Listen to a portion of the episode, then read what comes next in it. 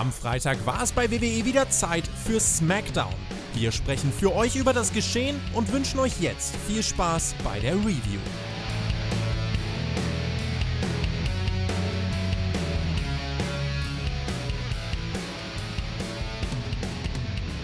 The Game, The Cerebral Assassin Triple H feiert sein 25-jähriges Jubiläum in der WWE. Ob wir auch die aktuelle SmackDown-Ausgabe feiern, das wollen wir mit dieser Review herausfinden. Ihr hört den Spotify Podcast.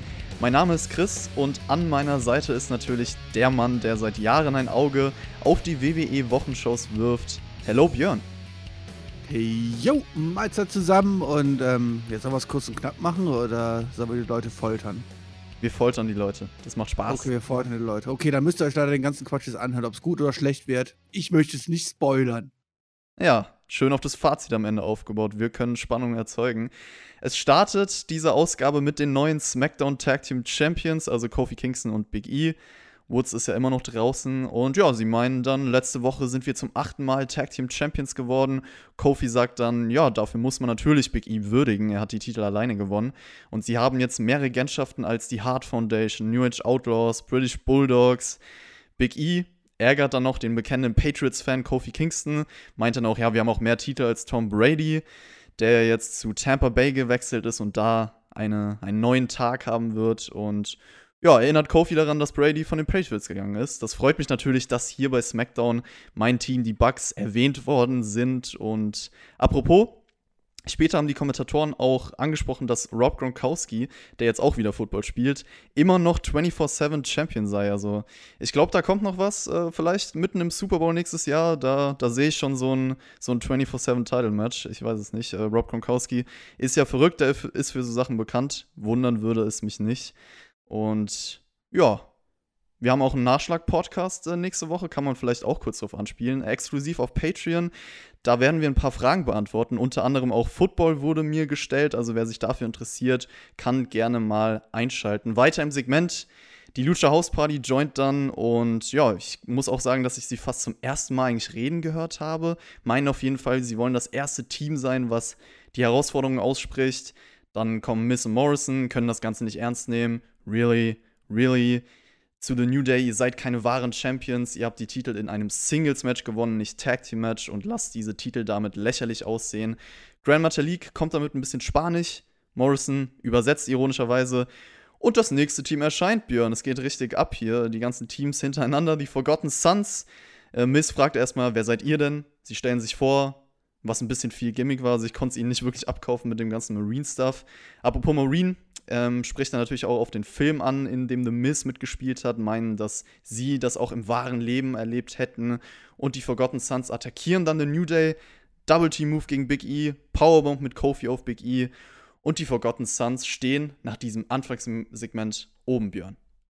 Ähm, fangen wir erstmal mit Football an. Ja, wenn Football das Interessanteste, Interessanteste ist in einer Wrestling-Show, dann wissen wir, wo es quasi hinläuft langsam, ja.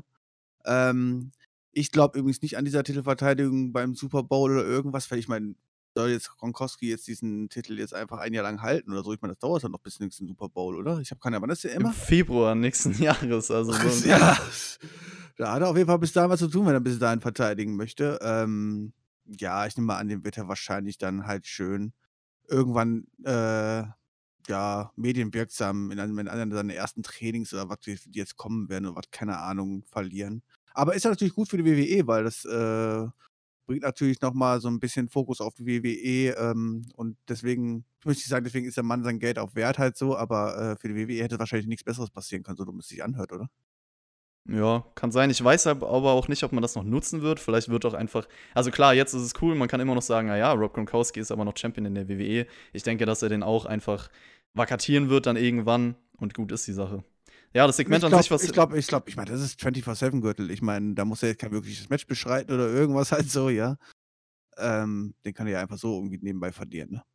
Ja, eigentlich könnte man da wirklich irgendwas aufnehmen noch. Ähm, das, das ist er denen vielleicht auch noch schuldig, man weiß es ja nicht. Was hältst du denn davon, dass die Forgotten Sons hier oben standen am Ende? Am Ende?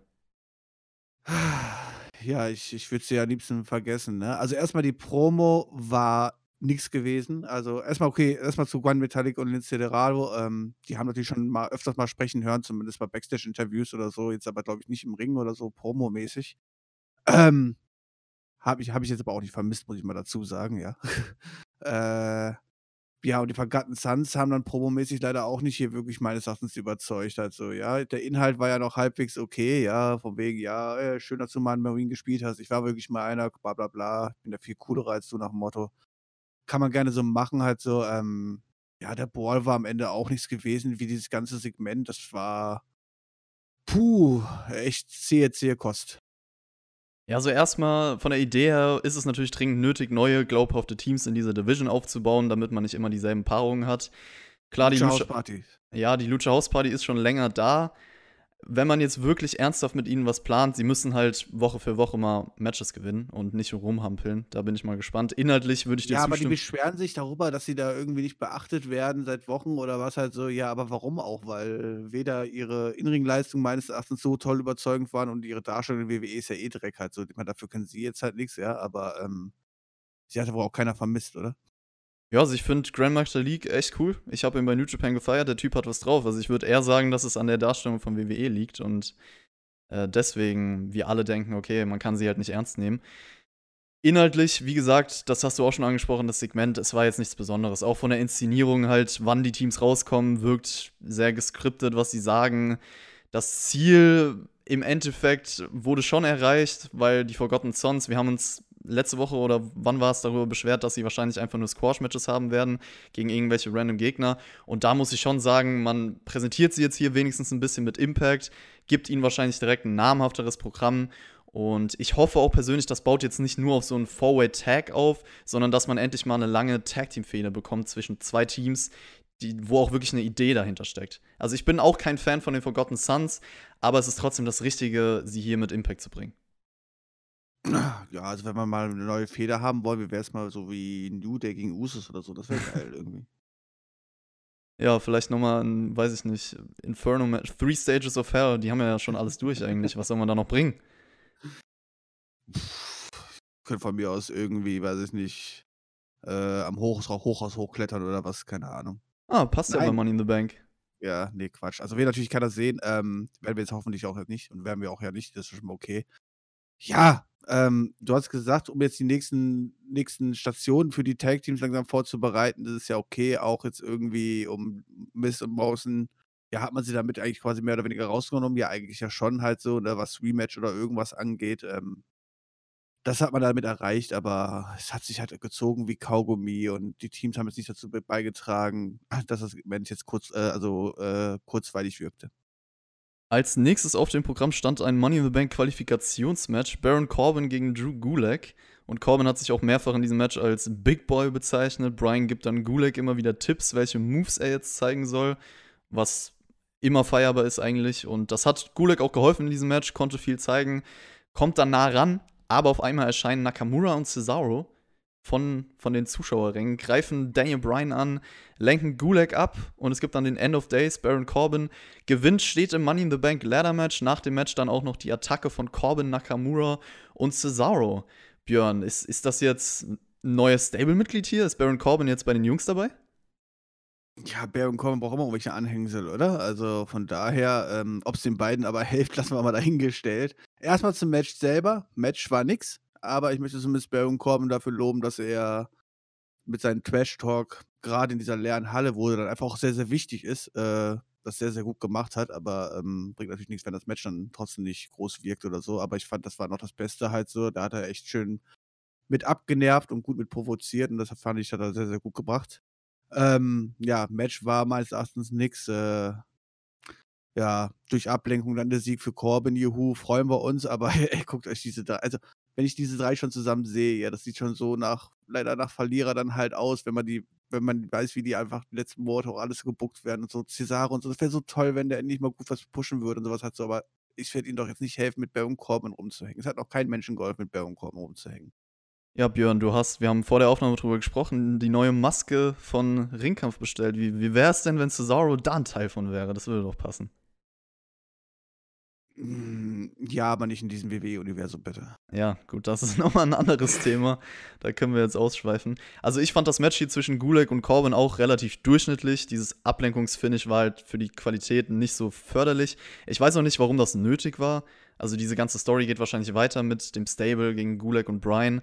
Ich frage mich auch, Corbin ist irgendwie jemand, der immer Freunde um sich rum hat. Also der hat ja immer Leute, die irgendwie die Drecksarbeit für ihn erledigen. Ich weiß nicht, wie er das schafft. Bei Raw gab es ja auch dieses Stable damit, wer waren da drin? Lashley, McIntyre, Elias, auch relativ random. Und ja, der ist auf jeden Fall beliebt, kann man sagen. Steht jetzt im Money in the Bank Ladder Match, was mir ein bisschen Angst macht. Aber ich bin auch auf der anderen Seite froh, dass wir kein Singles-Match gegen Elias sehen werden. Trotzdem kann ich mir vorstellen, dass Elias irgendwie involviert sein wird. Also dieses Money in the Bank Ladder Match, ich glaube, da könnten noch einige mehr als wirklich jetzt die Teilnehmer noch eingreifen. Ja, das ist ja eh möglich, ne? Äh, auch ein Elias, der jetzt da verletzt ist, ähm, der wird dann hoffentlich schon dafür sorgen, dass es nicht, vielleicht nicht King Corbin wird. Äh, wobei dann diese Story dann auch wieder weitergehen würde. Ähm, ach, bitte nicht. Ja, hat man ihn eigentlich. Doch, man hat ihn erwähnt, ne? Man hat erwähnt, dass er nicht antreten kann, glaube ich, aktuell, ne? Ja, man hat ihn schon erwähnt. Die, die Ja, Hand ja. Äh, macht ihm leider zu schaffen. Ja, kein Konzert von ihm. Nie Glück. Seamus squasht dann wie eigentlich jede Woche einen Gegner. Dieses Mal hat es Daniel Vido erwischt und die Kommentatoren sind danach auf Jeff Hardy eingegangen. Nach letzter Woche hätte ich eigentlich gedacht, dass sie mehr Angst davor haben, das zu tun. Und Cole war dann trotzdem überrascht, dass äh, Seamus ihm die Kopfhörer runterreißt. Er hat es ja eigentlich letzte Woche genauso angedeutet. Ja, apropos Jeff Hardy-Video, Part 3, sind wir beide Fans von. Das war auch wieder top. Ähm, dieses Mal wurde gezeigt, wie er sich zurückkämpfen musste, auch das für seine Töchter getan hat und dieses Comeback bei WrestleMania 33, was immer noch für, für mich persönlich ein absoluter Markout-Moment war. Und ja, ich glaube, zu, zu dem Video gleiche Worte wie die letzten Wochen auch, oder? Gleich Wort wie letzte Woche auch, nur dass ich ein bisschen komisch fand, wie sie das mit Seamus und Michael Cole umgesetzt haben. Äh, dieses Video, dann, dann, dann ist Seamus dahinter, macht Cole quasi anreißen die Kopfhörer runter und gleichzeitig laufen schon die Endpins vom nächsten Match. Und dann geht man auf das nächste Match und zeigt jetzt quasi gar nicht mehr, wie es ausgegangen ist. Also steht Seamus immer noch hinter Michael Cole und bedroht ihn, oder? Ja, die Gerüchten zu folgen steht er immer noch da. Bei der nächsten SmackDown-Ausgabe gibt es dann die Attacke im Endeffekt. Geil. Ja, das ist eine Nee, Long-Term-Story. fand ich ein bisschen komisch umgesetzt, aber sonst, naja. Wir haben was aufgegriffen von letzter Woche, ist das nicht toll? Ja, und nächste Woche gibt es auch das Comeback von Jeff Hardy, hat man angekündigt. Ähm, man ignoriert jetzt einfach mal diese eine SmackDown-Ausgabe vor WrestleMania, wo er ein Match gegen Corbin gewonnen hat und dann danach wieder weg war. äh, Björn, wie viel Geld würdest du denn auf eine Attacke von Sheamus gegen Jeff Hardy nächste Woche setzen? Mm, wahrscheinlich sämtliches Klopapier, was ich habe. Mehr, mehr Oh. Abwehranlage habe ich nicht mehr. Also von daher ähm, schon einiges, ja. Ja, es wird so kommen, ne? Aber come on, das Video war wieder gut gewesen. Der Rückblick, auch auf WrestleMania nochmal und so. War doch schön. Und dann mal gucken, was dann nächste Woche wirklich raus wird. Ich würde auch viel Geld drauf setzen. Leute, schreibt mir in die Kommentare, was, was setzt ihr so an Beträgen? Die Quote ist auf jeden Fall relativ gering, aber ja, ich finde, die Fehde kann man machen. Seamus gegen Jeff Hardy und ich hoffe, da entsteht dann auch was Gutes draus. Miss und Morrison gegen die Lucia House Party war das nächste Match von SmackDown nach dem Anfangssegment natürlich sinnvoll. Miss und Morrison können dieses High-Flying die ersten Minuten stoppen. Dann gibt es einen Double-Team-Move von der Lucha House Party, wo Metalik auf den Schultern war. Morrison rollt dann so ein bisschen in sein Running Knee. Es gibt den Springboard Stunner von Dorado, um dann zurückzukommen. Das Comeback von Grand Metalik. Und Metalik kontert dann den Skull Crushing Finale in einen Einroller. Ein Sieg für die Lucha House Party, Björn. Hat dich das überrascht? Ja, es hat mich überrascht, genauso wie die Kommentatoren, die konnten es ja auch kaum fassen und haben es quasi so in den Himmel gelobt, als ob es quasi gerade ein Weltwunder passiert ist, dass Lucha House Party auch mal ein Match gewinnen durften, ähm, was sie jetzt nicht unbedingt besser darstellen lässt, muss ich sagen. Ähm, ja, natürlich war es jetzt für mich schon überraschend, dass, äh, dass nach dem Titelverlust äh, Morrison und Miss jetzt hier, naja, relativ deutlich auch mit diesen Einroller ähm, dumm aussehen, direkt hier wieder verlieren ähm, und damit natürlich auf jeden Fall komplett aus dem Titelgeschehen ein bisschen rausgenommen werden. Naja, ich habe ja schon angedeutet, mal gucken, wie lange wir Miss und Morrison wirklich noch zusammen haben, ne? Ja, das Match an sich fand ich eigentlich relativ ordentlich. Gab ein paar innovative Aktionen, nettes Pacing drin. Der Sieg ist natürlich schon irgendwo wichtig für die Lucha House Party, weil jetzt hat man halt sowohl die Forgotten Sons als auch die Lucha House Party ein bisschen gestärkt. Aber ich würde auch sagen, dadurch, dass es so ein Einroller-Sieg war, kommt nicht wirklich krass rüber. Also ich hätte mir echt einen clean Sieg einfach gewünscht nach einem Finisher. Das wäre noch beeindruckender gewesen. Na klar, es passt zum Storytelling, weil die Lucha House Party halt diese Underdogs sind. Aber man kann es jetzt halt auch so umsetzen und sagen, naja, sie hatten mal Glück. So. Sie brauchen auf jeden Fall nächste Woche für mich einen klaren Sieg und ähm, man muss das weitermachen, wenn man das ernst meint.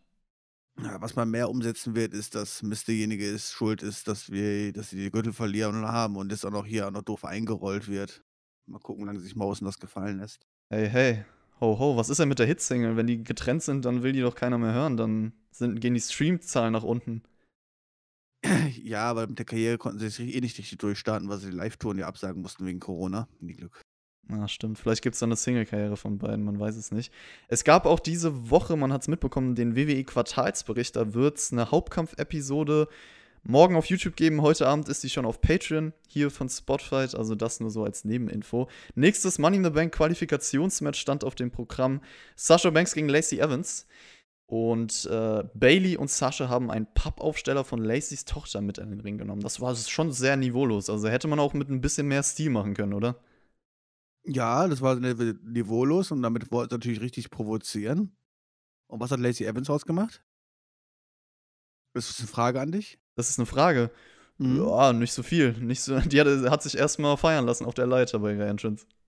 Ja, was soll das? Ich meine, da kommt Sascha Banks provozierend mit ihr, mit ihrer Pappfigur von ihrer Tochter raus, soll richtig provozierend wirken und so. Man hat und den Hass Lacey, nicht gespürt, den man Und Lacey Evans interessiert das mal gar nicht, die feiert sich mal selber ganz normal ab, obwohl ja gar keiner da ist im Publikum oder da muss sie doch einfach rauskommen, richtig sauer und zeigen halt, was ich meine, da muss dann auch eine Wirkung doch haben, aber nein, die Pappfigur hat man dann nur quasi für den Finish nochmal eingesetzt, wo man auch mal schön gezeigt hat, wie dumm der Ringrichter eigentlich ist, weil war das nicht eigentlich eine Disqualifikation? Oder darf man jetzt mit Holzstücken auf den Gegner hm. einschlagen? Hm, hm, hm. Gute Frage. In der WWE darf man das jetzt. Aber auch wirklich nur mit Pappaufstellern. Alles andere wäre zu hart. Okay, okay. Nee, das ist halt einfach doof umgesetzt halt so. Entweder setzt es doch konsequent richtig um halt so, aber so ist die Wirkung von diese provozierende Wirkung für mich komplett verloren gegangen halt so, die eigentlich Sascha damit ja erzielen wollte. Ja, also es hat halt komplett die Intensität in diesem Match gefehlt. Man hat jetzt nicht gespürt, dass das eine persönliche Story oder sowas sei.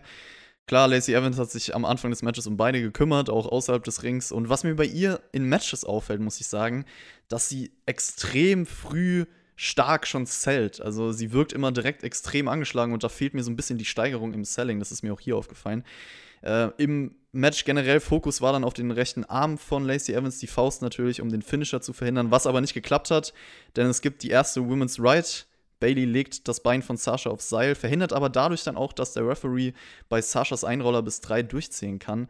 Streitigkeiten zwischen den beiden, weitere Women's Right und Lacey Evans steht im Money in the Bank Ladder Match.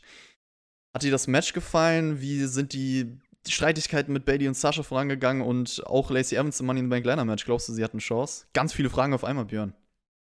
Ah, also erstmal ein Match zwischen Lacey Evans und Sasha Banks kann bei diesen, mit diesen beiden Kontrahenten schon nicht gut werden. Äh, nicht böse gemeint, aber Sascha, die einfach so unsauber und viel botcht teilweise und Lacey, die einfach zu unerfahren ist. Ähm, dementsprechend hat das Match hier auch nicht gewirkt, gar keine Frage. Äh, Finish hat man dann schön gut schön umgesetzt, halt so. Ich meine, man möchte ja weiter zeigen, wie, wie, wie es zwischen Sascha und Bailey weiter bröckelt. Ähm, wieder ein kleiner Minischritt ich sag, diese Schritte hatten wir zwischen den beiden leider schon so oft. Bin mal gespannt, ob man es diesmal auch wirklich mal durchzieht. Ähm, ansonsten, ja, Lacey im Mann, dieser McLeather-Match. Okay, danke. Ich würde sie jetzt gar nicht mal ausschließen als Sieger, bin ich ehrlich, weil man. Sie wird eh komplett groß gepusht momentan, also.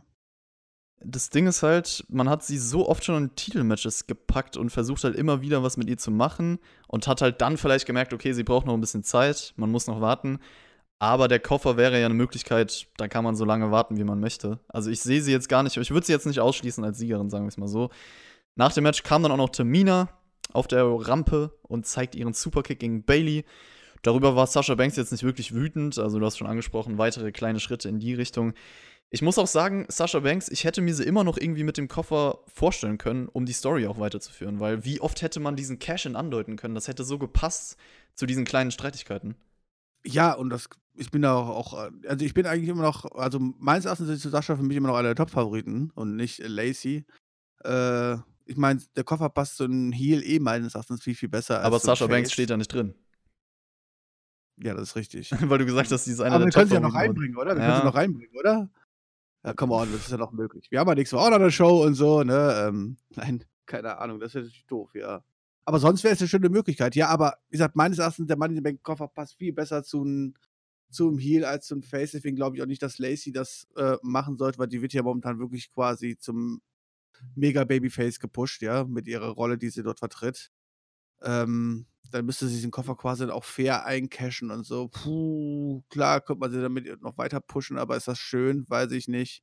Ähm, vor allem gerade, weil bei den Männern ja auch momentan eigentlich eher, ja, eher ein Face-Sieg quasi eher sehen mit einem Black oder so. Ähm, das dann beide, glaube ich nicht dran. Glaube ich nicht dran. Ähm, bring einfach Sascha noch irgendwie mit in dieses Match rein. Dann kann sie schön damit gegen Bailey gehen und dann Andeutungen machen und antäuschen und nee, das wäre viel besser.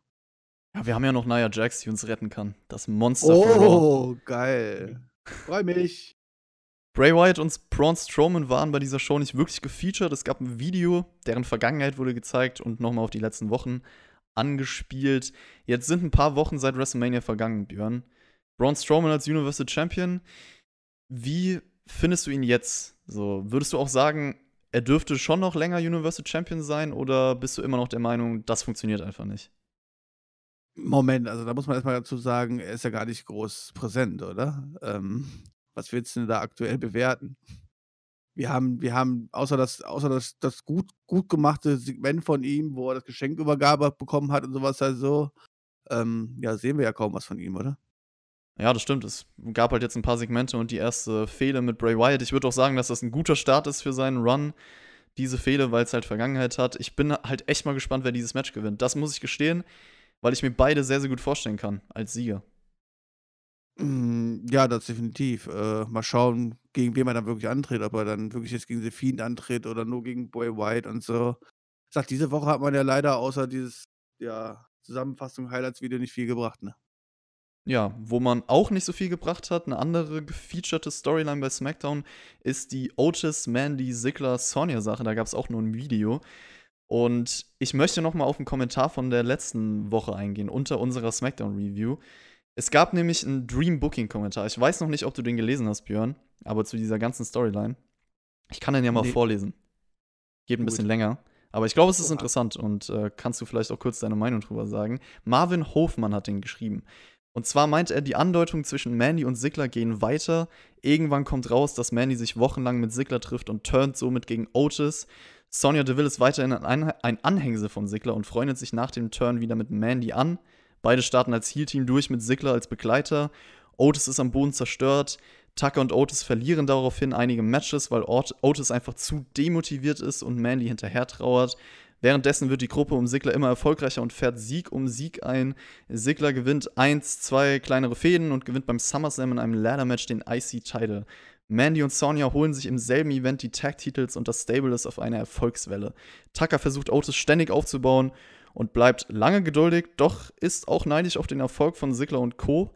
Nachdem sie wieder ein Match verlieren, weil Otis nur traurig rumsetzt, rastet er aus und turnt gegen Otis, schließt sich Sigler an, um endlich wieder Erfolg zu haben. Dieser letzte Tiefpunkt ist der plötzliche Wendepunkt von Otis. Er verhält sich nun viel aggressiver im Ring, gewinnt Singles-Matches. Jede Woche kann er seine Gegner besiegen. Währenddessen verhilft Tucker Sigler zum Sieg des Universal Titles und bekommt im Gegenzug die Möglichkeit, den IC-Title zu gewinnen. Otis schaut immer wieder auf das Stable, aber konzentriert sich im Großen und Ganzen auf seine Matches. Er holt sich immer wieder Tipps von anderen Wrestlern ab, mit deren Hilfe auch er die Matches, Matches gewinnt. Nun kommt es zum Royal Rumble, wir sind schon im nächsten Jahr, also es geht wirklich lang. Otis hat mega an Momentum gewonnen und wird von der Crowd abgefeiert. Das Team um Sigler hält weiterhin alle Titel und interessiert sich nur wenig für Otis. Otis schafft es komplett überraschend, den Royal Rumble zu gewinnen, fordert Sigler für WrestleMania heraus. Dieser nimmt ihn nicht ernst, sagt, du bist nur ein Fettsack, der niemals sein Level erreicht. Und dann gibt es die spannende Fehde mit mehreren Andeutungen auf verschiedene Turns etc. Letztendlich gewinnt Otis und wird Universal Champion, Björn. Ist das die perfekte Storyline? Sollte man das so machen? Ja, schönes Fantasy-Booking, schön, schöne viele Gedanken darüber gemacht, aber dir ist schon bewusst, dass die WWE maximal bei dem Punkt ist, vielleicht tut Dolph Ziggler noch äh, gleichzeitig mit Mandy noch ein bisschen rumhängen und dann war auch Punkt. Äh, spätestens da ist bei der WWE, was Vorplanung angeht, Feierabend. Ähm, danach wird es mir allerdings auch ein bisschen, äh, also, also diese Storyline jetzt über anderthalb Jahre zu ziehen oder so, ähm, ist sehr gewagt. Äh, Gerade mit den Leuten, die dabei sind, glaube ich ehrlich gesagt nicht dran. Auch nicht, dass das groß ziehen würde. Auch, dass ein Tucker dann groß, groß, groß äh, ziehen würde am Ende oder so. Otis gar keine Frage. Ähm, ja, aber ist natürlich einfach nur viel Fantasie. Schön dir ausgedacht, wird vermutlich nicht so kommen. Ähm, schauen wir mal, wo es damit hingeht. Dass, dass, dass, dass Mandy vielleicht wirklich noch mit, mit, mit Ziggler irgendwann durchbrennt, das möchte ich gar nicht ausschließen. Ähm, bei allem anderen, ja, geht die Fantasie dann zu weit.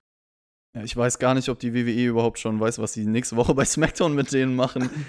also WrestleMania nächstes Jahr ist da noch, noch lange, lange weg in den Köpfen. Aber ich freue mich auf jeden Fall immer über diese Kommentare. Auch Florian Schreiber, der ja jedes Mal seine Review unter den Shows abgibt. Und ja, deswegen cool zu lesen. Und ansonsten, wir haben ja diese Woche nicht viel von dieser Story bekommen, deswegen dachte ich mal, komm, reden wir über ein Traumbooking. War ganz interessant. Nächste Woche gibt es auch zwei weitere Money in the Bank Qualifikationsmatches. Otis gegen Ziggler, also WrestleMania Rematch, und Manny Rose gegen Carmella. Mal gespannt, wer sich dann durchsetzen kann. Carmella, äh, eine Teilnehmerin für nächste Woche, ist dann Backstage mit Dana Brooke. Und ja, sie hat die Chance auf Money in the Bank. Das hat Dana Brooke natürlich auch angesprochen, weil die steht auch da drin. Ich tippe auch, dass beide reinkommen werden und da wird es dann auf jeden Fall Zoff geben. Jetzt gibt es erstmal keinen Zoff, sondern ein Tag Team Title Match gegen Alexa Bliss und Nikki Cross. Die Kommentatoren haben auch endlich mal so ein bisschen die Verbindung zwischen Carmella und Brooke erklärt, dass sie halt zusammen ein WWE Tryout hatten und seitdem auch gemeinsam irgendwie Freunde sind. Im Match geht es dann sofort nach draußen.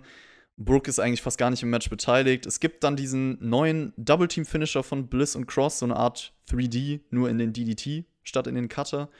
Und ja, das Match war ein bisschen kurz. Ich dachte eigentlich, dass Camilla und Dana Brooke mehr Spannung erzeugen können. Es war halt gar kein Drama drin.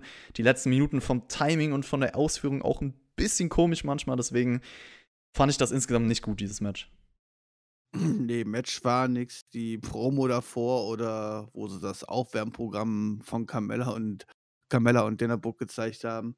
Also mal ganz ehrlich, diese Rolle, die Dana Brooke jetzt da spielt, jetzt dieses ja, gefühlt äh, kleine Teenager-Mädel, ja, was total lieb und nett eigentlich ja quasi ist, ja, das passt doch überhaupt nicht zu ihr. Aber naja, ist Geschmacksfrage, holt mich überhaupt nicht ab und ähm, ja, das Match war gar nichts. Also zum Glück war es ja auch innerhalb von, weiß nicht, 5, 6, 7 Minuten vorbei oder was und ähm, naja, war nichts so wie die Show davor auch. Carmella und Dana Brooke als Team wird uns, denke ich, auch nicht weiterhalten bleiben. Deswegen weiter geht's. Und zwar. Aber Alexa und Nikki Cross immerhin. Und jetzt haben sie auch noch einen schönen Finishing-Move. Also von daher. Ah, findest du den cool? Ist so, ist so was. Ja, der war, der war gut, oder? Also ich finde ihn gut. Also. Ja, war auch cool. Muss ich auch sagen. Hat Impact, hat Impact, passt zu den beiden. Erinnert so ein bisschen an ein paar andere Moves. Und wie gesagt, ja, Alexa Bliss hat ja eh diesen DDT als Finisher, dass man das kombiniert. Deswegen, why not? Hat man sich auf jeden Fall ein paar Gedanken gemacht. Triple H. Triple H. Großer Star, großer Name. Es gab auch viele Videos über den Abend verteilt zu seinen besten Momenten und da kann man doch direkt kurz drüber sprechen, Björn. Fällt dir spontan so dein, dein Lieblings-Triple H-Moment ein? Oder vielleicht ein Lieblingsmatch? Einfach irgendwas, wo du sofort sagst, ey, Triple H, das ist der Moment. Triple H Lieblingsmoment? Oha, oha, oha, oha. Ähm, Nee, also ich habe Triple H eigentlich immer gefeiert halt so. Ähm, egal, ob es zu der Ex-Zeit war, egal, ob es davor war. Hm, selbst jetzt, äh, selbst, ich muss sagen, selbst, ich bin ja selbst ein Freund von den, ich meine, er ist ja wirklich sehr, sehr wenig vorhanden halt so, ja, wenn er mal nochmal antritt halt so halt, aber ich finde, durch seine Ausstrahlung und alles halt so, ähm, auch, dass er sich, was, was, was, was, was, was seine Arbeit im Ring quasi aus seinem Alter angepasst hat, ja, und dort dann jetzt eher dann halt doch äh, die härtere Schiene fährt. Ich finde, das passt alles sehr gut und ich sehe ihn eigentlich ganz gerne noch halt, muss ich sagen. Und einmal im Jahr oder jede zwei Jahre mal zu WrestleMania oder so mal ein Triple H-Match zu sehen, habe ich auch tatsächlich im Jahr 2020 kein Problem mit. Ja, würde ich auch sagen. Also ich finde auch, viele Triple H-Matches der letzten Jahre funktionieren, sowohl von der Story als auch vom Match dann im Endeffekt bei WrestleMania.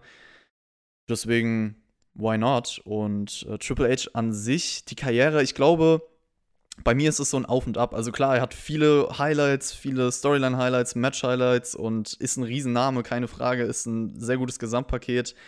Als Performer sozusagen. Es gibt natürlich auch ein paar Lowlights, sowohl von Storylines, äh, vom Booking, aber auch von Matches, wo ich einfach danach gesagt habe, okay, die haben mich enttäuscht. Aber ich meine, er hat so eine riesen Karriere da vorzuweisen. Und ähm, das ist schon beeindruckend, kann man nicht anders sagen. Deswegen wurde auch gefeiert bei SmackDown. Ah, ich wollte noch sagen, das wollte ich noch erwähnen, weil ich habe dich gefragt, dein Lieblingsmoment oder Lieblingsmatch. Mir fällt sofort ein, diese ganze Taker Triple H Sache von WrestleMania 28, weil ich dieses Match sowohl vom Storytelling-Aspekt, äh, von der Atmosphäre und auch von dem Moment danach mit der Umarmung zwischen den drei, das hat sich wirklich wie so ein wie so eine Ära angefühlt, die einfach da zu Ende geht. Deswegen würde ich das sogar so als Highlight-Moment beziehungsweise Match auf jeden Fall erwähnen.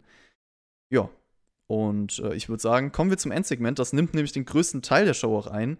Erstmal sehen wir Triple H mit einem Haarschnitt. Ich weiß nicht, ob du das Bild auf Twitter gesehen hast, aber der hatte ja ein bisschen mehr Haare auf dem Kopf. Hat sich jetzt hier äh, die Haare geschnitten dafür.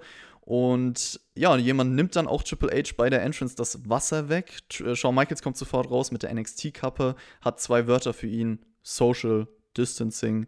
Und Michaels sagt dann, er hätte eigentlich so viele eingeladen, aber ja, es ist keiner da, wie du siehst geht dann auch darauf ein, dass er keine äh, 25-jährige Feier bekommen hat. Und es gibt dann so ein bisschen diesen typischen DX-Humor. Fand ich ganz unterhaltsam bis hierhin, Björn.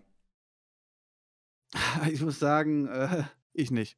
Bis hierhin auch nicht. Ähm, also wir kommen gleich noch zu Sachen, wo ich sage, auch bis hierhin nicht. Ich meine, klar, als jetzt der komische Assistent daherkam und die Flasche weggenommen hat, habe ich auch noch kurz geschmunzelt. Denkst du auch, das ist ja lustig, dass ich jetzt nicht da rumsabbern darf aufgrund von Corona-Zeiten, ja.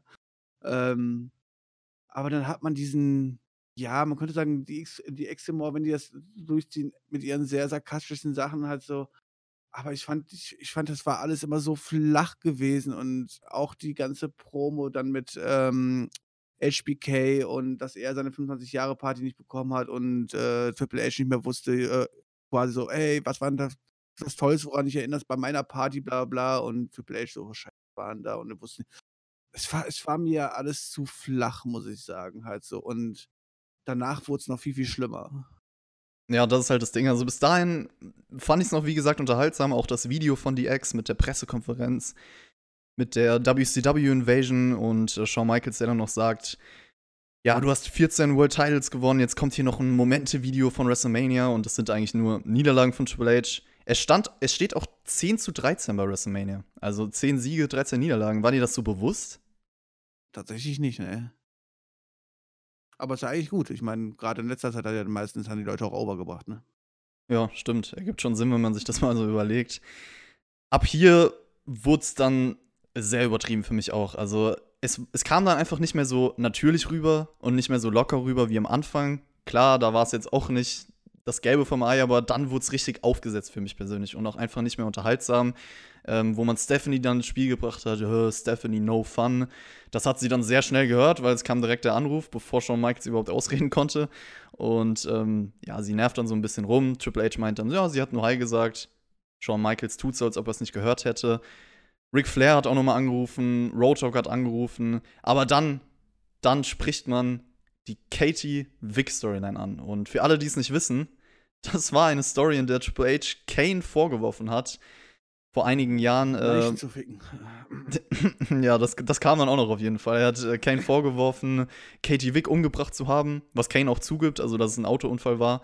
Und äh, Triple H hat ihn dann Nekrophilie vorgeworfen und dann gab es dieses Segment, was bestimmt alle kennen, wo man den Sarg sieht, wo Katie Vick als Puppe da drin liegt, während Triple H mit der Kane-Maske sie verführt, sagen wir es mal so. Und Ganz düstere Zeiten. Ja, wie sind denn deine Erinnerungen, Björn, an diese glorreiche Storyline? Äh, zum Glück sehr verwaschen und es war, also aus heutiger Sicht, also damals hat man das einfach quasi so hingenommen, ja. Also da, da war ich, da habe ich noch anders drauf geblickt, also man hat das gar nicht so, sich so viel Gedanken darüber gemacht. Wenn ich heute drüber nachdenke, dass man da vorwirft, dass, dass, dass jemand eine andere Person umgebracht hat und dann am besten noch mit ihr Sex hatte, ähm, naja, ne? Das hast mal so hingestellt. Wie war das damals? Weil ich meine, Social Media war noch, war noch nicht so aktiv und so. Also das ganze Internet, dass es direkt viral ging. Hat man da irgendwelche Reaktionen von Fans mitbekommen? Weil ich meine, du hast ja Nein. Wrestling damals schon. Nein. Ja, das ist schwierig, ja. Überhaupt nicht. Also, das wäre auch in der heutigen Welt, wäre das mit Sicherheit schon bei, der ersten, Shitstorm gewesen. schon bei der ersten Andeutigung so ein Shitstorm gegeben, dass man es niemals weitergezogen hätte. Aber damals hat man es ja wirklich lange, lange, lang gezogen, das Ding. Also. Ja, wobei man noch sagen muss, äh, ich habe das natürlich auch mitbekommen und da auch Dinge drüber gelesen, dass das schon WWE auch geschadet hat, so vom Image und äh, da einiges noch dran hing. Ja, Vince McMahon, der Mann, der die Story auf jeden Fall damals auch durchgehen lassen hat, kam dann raus. Macht Triple H eigentlich die ganze Zeit runter, so sarkastischerweise. War eigentlich das Thema des ganzen Segments, dass man Triple H runtermacht hätte auch gepasst, wenn man noch so Dinge wie Booker T bei WrestleMania 19 thematisiert, dass er ihn damals besiegt hat. Ist ja auch so eine Sache, die bei den Fans stark in der Kritik steht. Vince McMahon spricht dann noch den Gobbledygooker an und auch dieses Bailey This is Your Life Segment, was er belächelt, sagt dann aber, ja, ich liebe dich und alle lieben sich. Aber eure Performance im letzten Match war schrecklich und die Lichter gehen langsam aus. Vince McMahon wirft sie raus. Grashüpfergeräusche. Das ist die Story of your career, Triple H. Björn, ist das auch deine Karriere. Würde das zu dir passen, die Grashüpfergeräusche? Die Grashüpfergeräusche würden zu mir auf jeden Fall passen, das definitiv. Ähm, ja, ich habe jetzt irgendwie nur noch gewartet, dass am Ende dann noch äh, der Coughing Song, äh, Coughing Dance kommt, aber der kann man zum Glück nicht. Soweit haben sie es nicht getrieben. Ja, als Vince dann auch noch rauskommt und sich dann auch wieder selber quasi, ja, mit schwarzem Humor runter macht, weißt du, aber auch gleich damit gleichzeitig wieder allen den Mittelfinger sagt, indem er halt so, quasi auch sagt, halt so, ey, ich scheiße auch, was ihr, was eure Meinung ist, äh, mir ist es wurscht und ich meine, er hat ja quasi auch selbst quasi alles, was wir, wir ansprechen, auch obwohl die, ob sie schlechten Zuschauerzahlen sind, äh, sagt er am Ende halt so nach Motto, er wird sich ja wundern, dass, dass diese schlechten Performance überhaupt noch jemand zugucken würde und so. Aber das zeigt ja auch, wie, ja, wie, wie, wie uner unernst er quasi auch für Außengeräusche quasi auch hört, ja. Auch was Bailey, auch was das Bailey-Segment angeht und so. Auch wenn er natürlich sagt, dass Bailey dafür nichts konnte, halt so, aber er war derjenige, der es so, so rausgeschickt hat, halt so, ja. Und ähm, ja, da sollen wir heute alle drüber lachen, halt so, aber so witzig ist das eigentlich gar nicht, halt so. Und so witzig fand ich dieses ganze Segment halt auch nicht. Und es hat sich ewig gezogen, ewig dieser gleiche sarkastische Humor, ähm, der halt einfach irgendwann überhaupt nicht mehr gezogen hat. Und ich habe einfach nur gehofft, dass bald Ende ist. Und als dann die Grillenzirpen kamen und das Licht ausgegangen ist, dachte ich so, Dankeschön. Ja, so irgendwie hat man sich über alles lächerlich gemacht und das war dann für mich auch so ein Punkt erreicht, wo ich gedacht habe, okay Leute, also jetzt kann man vielleicht drüber lachen, aber damals halt überhaupt nicht so. Damals hat man sich drüber beschwert und ich weiß nicht, ob das so der richtige Weg ist, das alles mit Humor zu nehmen.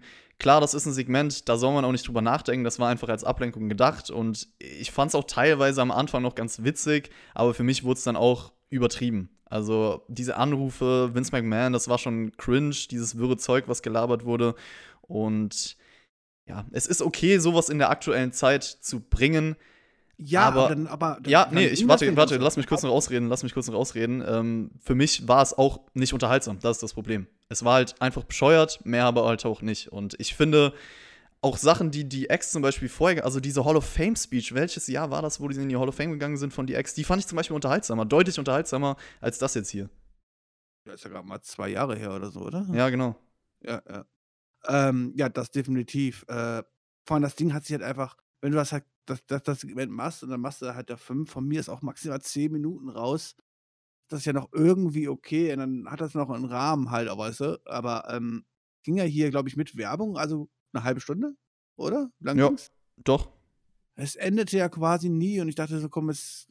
Und es hat ja auch nichts jetzt vorangebracht oder so. Klar, wir haben es damit Triple H schon irgendwie gewürdigt, natürlich auf der sarkastischen Art und Weise halt so, ja. Ähm, und wahrscheinlich zu Corona-Zeiten sollten wir die Zeit dafür haben, aber dafür war es halt einfach für mich auch nicht humorvoll genug halt so. Das ist, ähm, ja, zu lang gewesen, zu cringy gewesen, ähm, zu sehr, dass ich mir selber gesagt habe, oh, da tun sie aber auch gerade die Wunde wieder in mein Fanherz reinstecken. Was auch nicht unbedingt sein muss, dass man nochmal nachbohrt und nachtritt, weißt du, so, ähm, ja. Und deswegen war ich dann auch froh, dass es dann endlich zu Ende war.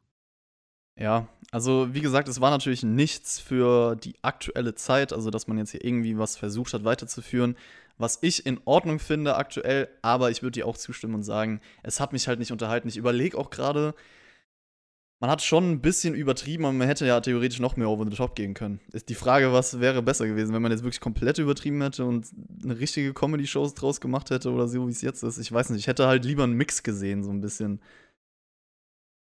Also da war es ja jetzt wirklich nur auf Comedy getrimmt. Ja, ja, ja. Ja, ja, ja, ja. SmackDown, war das auch ein Jahr oder kriegt das eher Nee, Nein von nee, dir. nee, nee, nee. Das reicht, oder? Als Fazit, oder?